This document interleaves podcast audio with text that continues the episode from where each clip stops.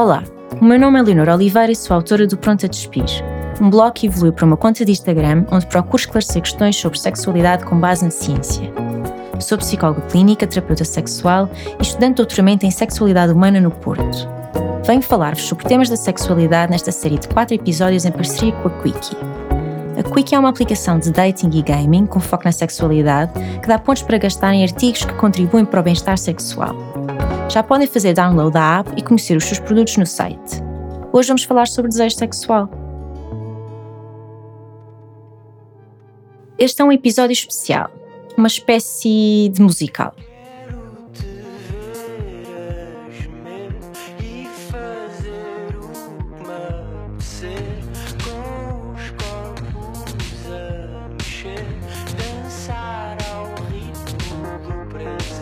Estamos a ouvir as propostas, uma música de mito. É possível que se reconheçam nas suas palavras, na tensão que descrevem? O desejo, afinal, é uma experiência humana sobre a qual muitas vezes não temos controle. Inspira paixões, inspira crimes, muda trajetórias de vida. É uma energia poderosa. Mas o que sabemos realmente sobre desejo?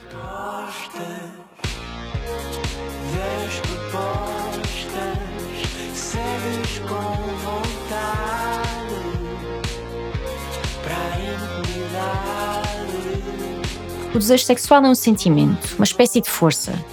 É despertado por algo que nos estimula e que pode levar-nos ou não a ter comportamento sexual, à intimidade, como dizem os mitos. Quer seja com outras pessoas, quer seja connosco. O desejo continua a ser dos maiores mistérios da sexualidade e a razão que mais frequentemente leva as pessoas a procurar terapia sexual. Infelizmente, não temos grandes soluções, e é a verdade. Talvez no dia que soubermos o que é o desejo, consigamos ajudar quem com ele sofre. Claro que o que julgamos ser muito ou pouco desejo tem as suas raízes na moralidade e nas convenções sociais, mas já lá iremos. Desejo pode ser muitas coisas: um capricho, um impulso, uma cisma, uma extravagância, uma ânsia, um apetite, uma disposição, um fervor, um arrebatamento, uma gana, uma tentação. Faz-nos interessar, querer, aspirar, ansiar, precisar e até exigir. Mas o desejo é uma coisa nossa, não é criada pelo outro. O desejo é algo privado e subjetivo e mostra-nos no que gostamos, no fundo. Claro que nem sempre acerta. O desejo pode acarretar conflitos, enganos e paradoxos. Às vezes, os nossos desejos vão apenas refletir as nossas crenças sobre aquilo que achamos que precisamos. Outras vezes, arrebatam-nos com vontades que nem sequer sabíamos ter. De todos os aspectos da resposta sexual, o desejo é o mais dinâmico e o menos previsível, e é por isso que me fascina tanto.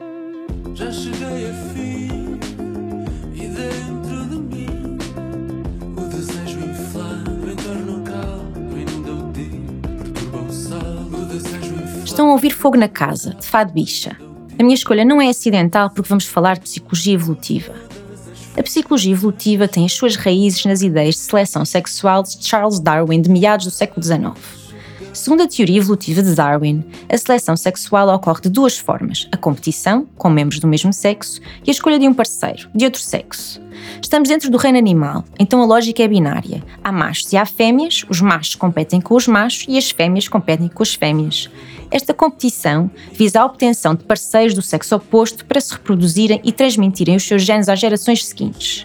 Depois veio Trivers, nos anos 70, com a teoria do investimento parental, que eu vou simplificar para o propósito deste podcast.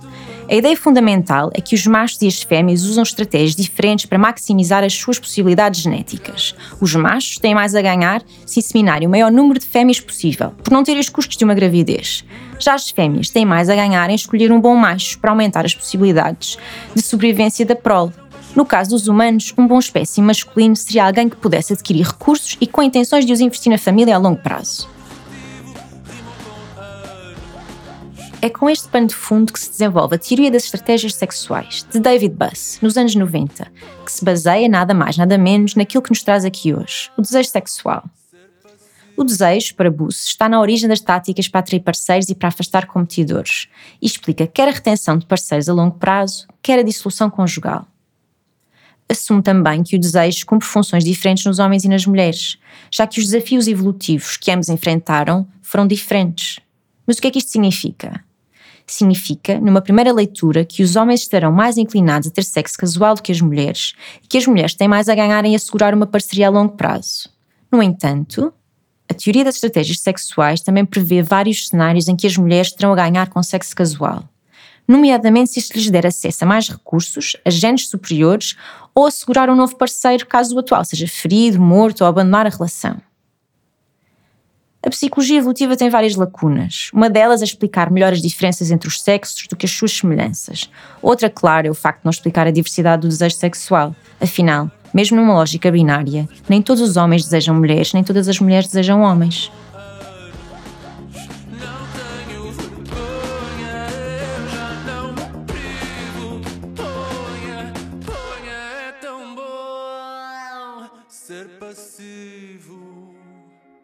Foram formuladas algumas hipóteses evolutivas para explicar a homossexualidade em homens, nenhuma por David Buss. Uma delas especulava que a homossexualidade ocorreria como forma de altruísmo familiar. A ideia é que, para assegurar a descendência da família, alguns homens investiriam os seus esforços no cuidado dos filhos dos irmãos, em vez de procurarem gerar a sua própria descendência, os seus filhos biológicos.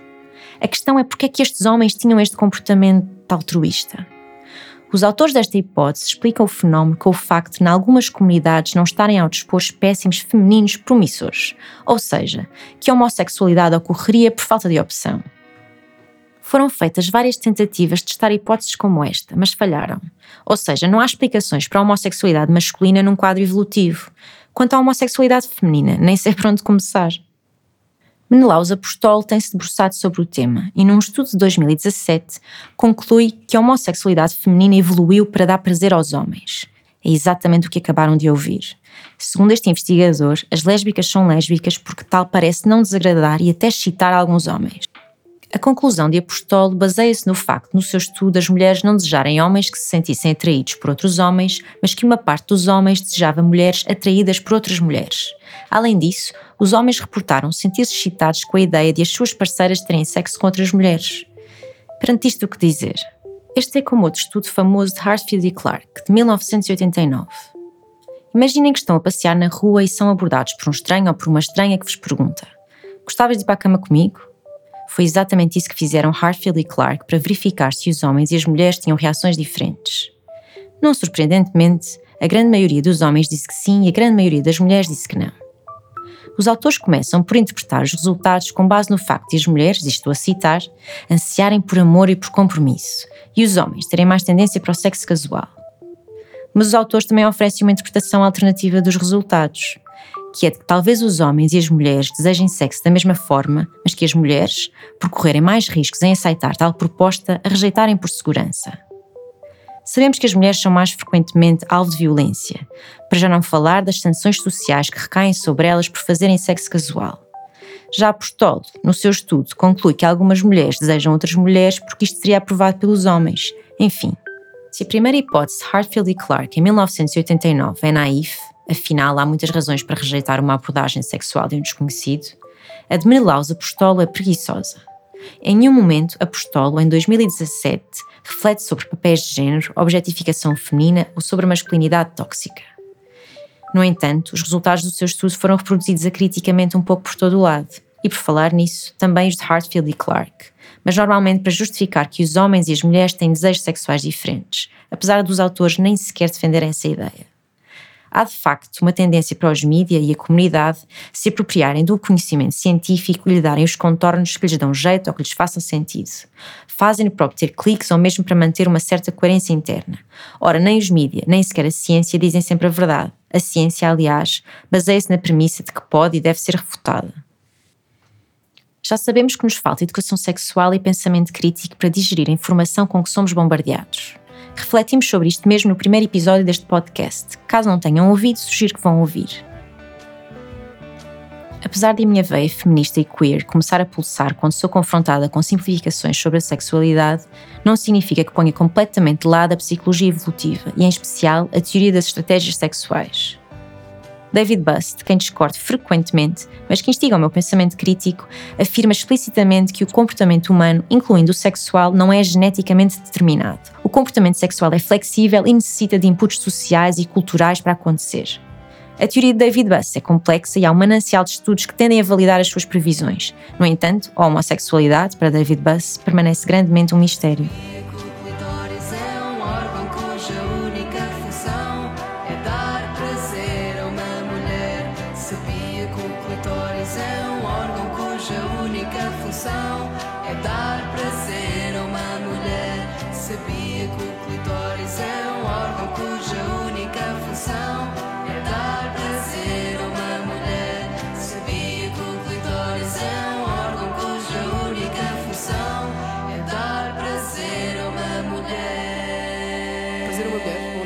Identidades não binárias.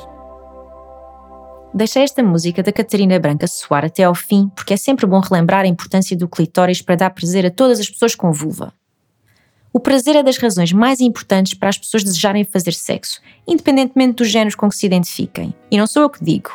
Num estudo de 2007 de Cindy Meston e David Buss, o prazer sexual encontrava-se entre as razões físicas mais importantes para fazer sexo, apesar dos autores também terem encontrado razões instrumentais e emocionais.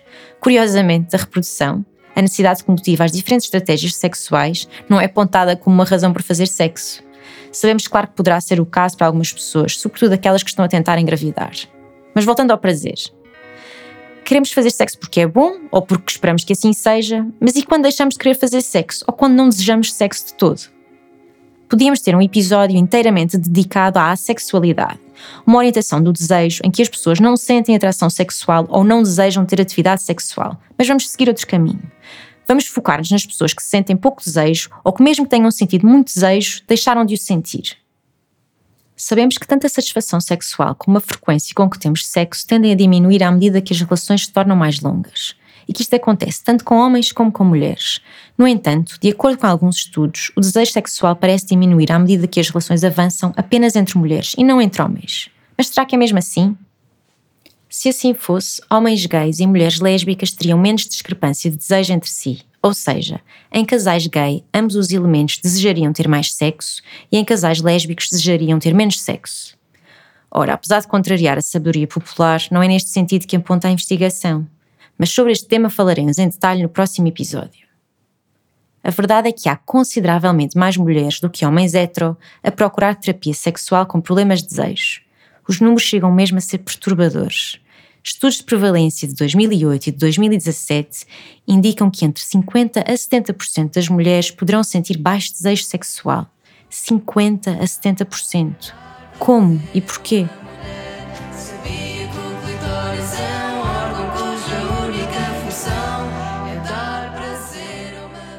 Vamos dar um salto paradigmático.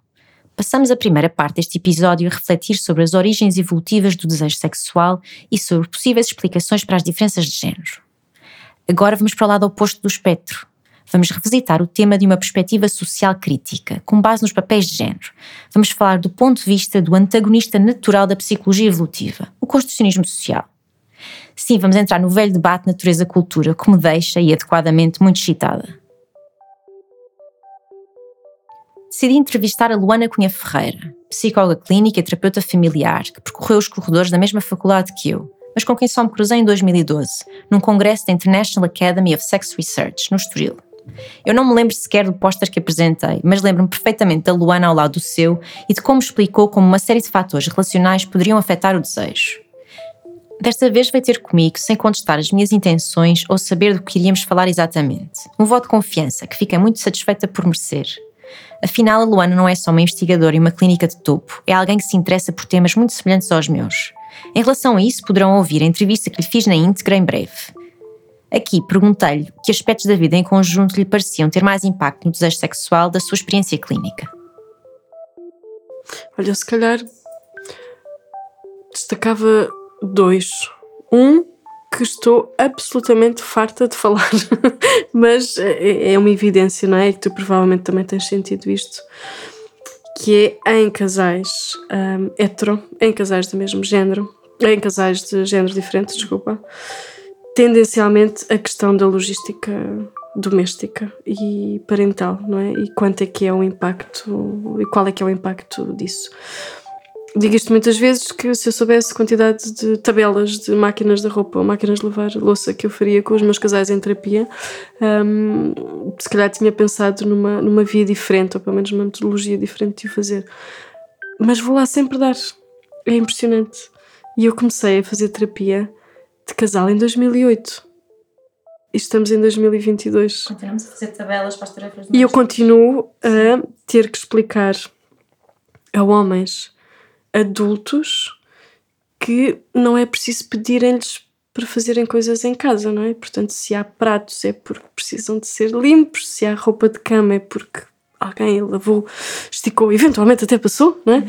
Um, se há crianças, provavelmente elas vão precisar de banho e, os, e as meias vão deixar de servir, e quer dizer, toda uma logística, não é? E, e às vezes sinto que um, alguns destes homens parece que têm fantasmas lá em casa, não é? Não parece que não reconhecem, não reconhecem lá está a alteridade de, das, suas, das suas parceiras. E eu sei que às vezes consigo ser muito hum, assertiva ou agressiva, dependendo do ponto de vista de quem está a olhar em relação a isto, mas é porque é factualmente frustrante para mim, como terapeuta, ou seja, não só como mulher, mas como terapeuta, ao fim de tanto tempo, ainda ver isto. E eu sei que é injusto para as pessoas, não é? Eu sei que às vezes chega um casal ao meu consultório e há esta discussão, e eu internamente penso vamos lá embora falar disto outra vez. Mas ok, estas pessoas acabaram de chegar, de facto ainda não falaram disto, não é? Eu percebo isso. Mas estou aqui a partilhar que é, que é também frustrante porque o impacto é tão rápido na forma como começa a erudir não é? a, a sexualidade e a intimidade emocional do, do casal e tão irreversível por vezes porque os conflitos que se geram, a distância que se gera um, e a noção de que o outro não te respeita como pessoa, não é? por, por deixar todas as tarefas eh, para cima de ti, um, cria ali cicatrizes que não. Que se tornam um bocadinho indeléveis, não é? Portanto, fico mesmo às vezes zangada, não é? Conceitualmente zangada com, com, esta, com esta ideia. Acho que tem um impacto, um impacto absolutamente brutal e, portanto, também não admira cada vez mais.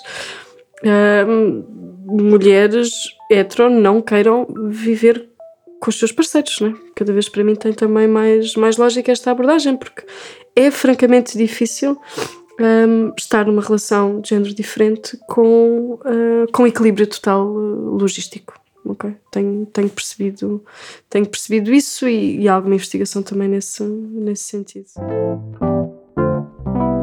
Este podcast tem o patrocínio da Quickie. Não é só na clínica que verificamos que a distribuição das tarefas domésticas tem impacto no desejo sexual feminino. Foi publicado recentemente um artigo teórico em que são apresentadas várias hipóteses com base na investigação já existente para o baixo desejo das mulheres que estão em relações com homens. Estou a falar da teoria heteronormativa do baixo desejo, de Sari Van Anders e colegas, publicada no Archives of Sexual Behavior em 2021. A teoria é extensa e bem argumentada e, honestamente, é pouco animadora.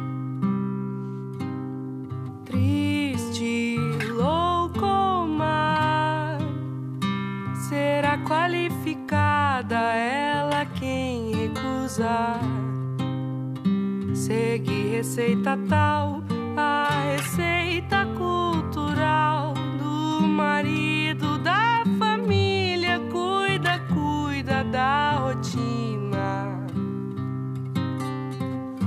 Só mesmo. Estamos a ouvir Triste Locomá, de Francisco Elombre, e não podia ser melhor banda sonora para o que vos vou descrever. Sari Van Anders enumera várias hipóteses para o baixo desejo em contexto heteronormativo Todas elas estão de uma forma ou de outra relacionadas com o facto de as mulheres trabalharem mais horas. E nem sequer estamos a falar de trabalharem mais horas por menos dinheiro nos seus empregos, o que também acontece. Estamos a falar do facto de as mulheres que vivem com homens terem normalmente um segundo turno de trabalho, que implica tarefas domésticas, tarefas parentais, além do trabalho emocional e relacional que está normalmente a seu cargo. Sim, homens cis ou feministas que me possam estar a ouvir, também estou a falar de vocês. Aliás, até é possível que seja nos vossos lares que haja maior desconforto e, quem sabe, até menos desejo. Vou tentar explicar uma coisa de cada vez. É esperado que as mulheres façam, e fazem mesmo, uma série de tarefas domésticas. Não é que as mulheres façam todo o trabalho em casa, mas o que fazem, como cozinhar e limpar, é simultaneamente mais frequente e mais discreto, invisível até. Depois temos todas as desigualdades ao nível do cuidado das crianças, como nos dizia a Luana. Uma vez mais, não é que as mulheres cuidem dos filhos a 100%, mas a proporção do tempo que lhes dedicam está na ordem dos 70-30. E as coisas ainda ficam piores. Muitas mulheres, ao verem-se sobrecarregadas com estas tarefas, sentem, além de exaustão, um enorme desapontamento. A promessa feminista ficou por cumprir. Trabalhar sim, trabalhar mais, não. O problema é que quem beneficia das desigualdades, neste caso os homens que vivem com as mulheres, raramente as reconhecem sem serem confrontados com as mesmas, pelas mulheres. As mulheres, por sua vez, ao identificarem e chamarem a atenção para o problema, estão a acumular mais uma função, mais trabalho.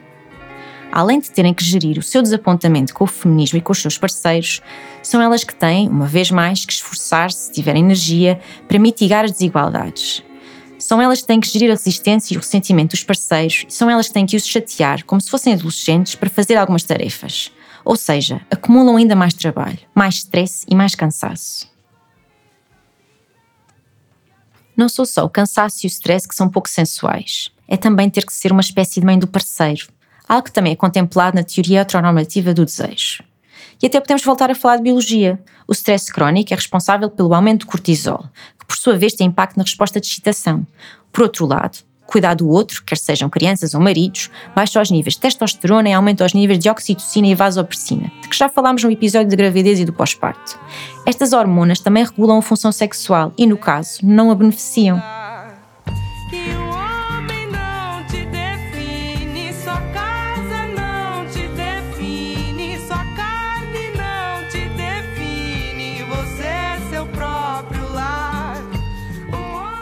Quando comecei a pensar neste episódio, eu tinha um plano. Mas depois de conversar com a Luana e de investigar mais a fundo um tema que me apaixona tanto, percebi que não ia conseguir incluir tudo num só episódio. E é por isso que acabei de decidir que vou desdobrar o episódio do desejo em dois. Este já está enorme e exaustivo, e se o tema não os apaixonar tanto como a mim, já devem estar profundamente aborrecidos, e quem me conhece sabe que eu tenho um certo pavor ao aborrecimento. Vamos ficar por aqui e com algumas coisas para pensar, que eu não posso fazer tudo por vocês.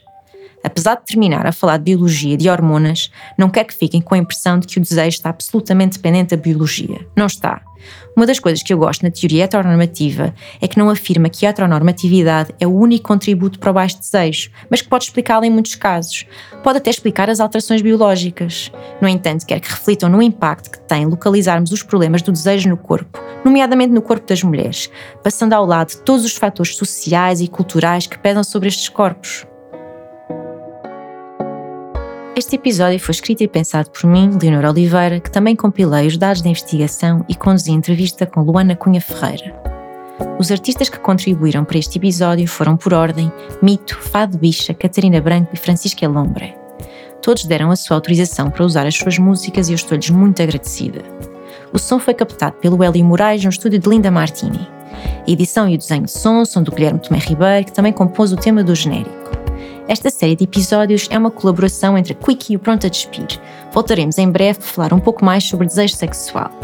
Por enquanto podem procurar-nos nas diversas plataformas. Eu só uso o Instagram, mas a Quickie também está no TikTok. Até breve!